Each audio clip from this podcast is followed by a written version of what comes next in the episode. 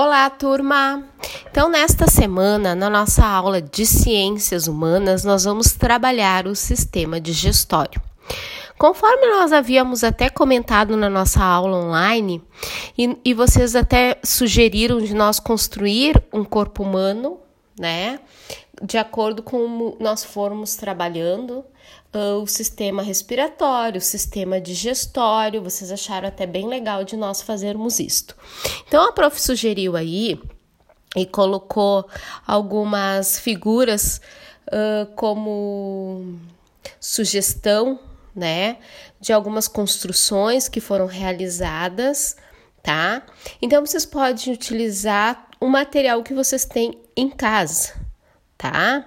Seja um pedaço de mangueira, seja um, um balão, uma bexiga, uh, copinho. Então, o material que vocês têm em casa, ok? Não precisa ser uma coisa muito grande, pode ser uma coisa pequena. Pode ser até mesmo o tamanho de duas folhas de ofício, três, tá?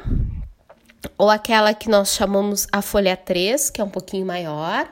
Então, assim, ó, cada um vai usar a sua criatividade e o material que vocês têm em casa para construir este trabalho, ok?